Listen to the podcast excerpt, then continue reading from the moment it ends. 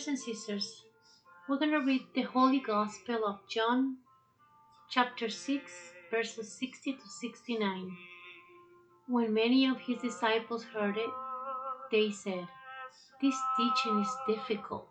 Who can accept it? But Jesus, being aware that his disciples were complaining about it, said to them, Does this offend you? Then what if you were to see the Son of Man ascending to where he was before? It is the Spirit that gives life. The flesh is useless. The words that I have spoken to you are spirit and life. But among you there are some who do not believe. For Jesus knew from the first who were the ones did not believe, and who was the one that will betray him. And he said, For this reason I have told you that no one can come to me unless it is granted by my Father. Because of this, many of his disciples turned back and no longer went about with him. So Jesus asked the twelve, Do you also wish to go away? Simon Peter answered him, Lord, to whom can we go? You have the words of eternal life. We have come to believe and know that you are the Holy One of God. The word of the Lord. Praise to you, Lord Jesus Christ. Brothers and sisters, we need to ask ourselves how do we understand?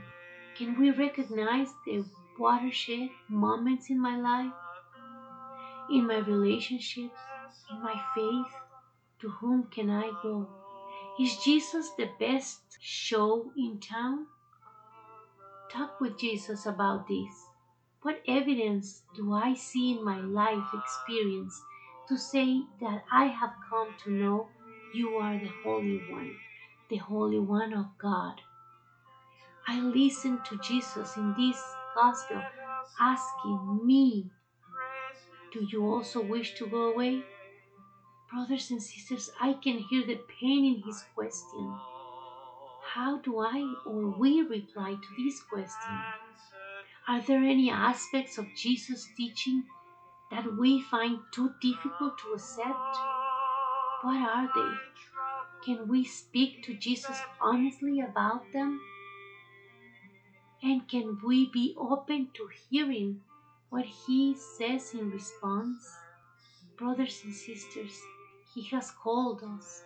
His Father has appointed us as his disciples in these times to follow him.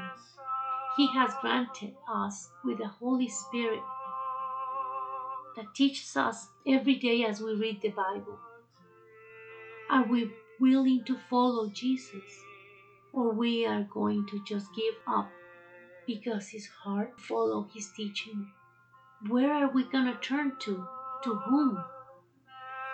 We are living in difficult times because of the COVID, because of the virus, because of the economy, because of the disasters and the war and the politicians and everything that is now going on. But He's going on as well. He's here. He's here for us, to support us, to give us the strength to keep on going. All we have to do is believe. Believe in Him.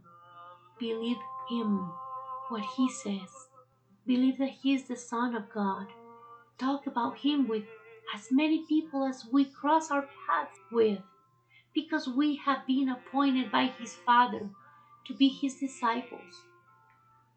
We must follow Him and try to imitate what He has taught us on how to live, how to love one another, imitating His teaching, imitating His disciples of those times. Why?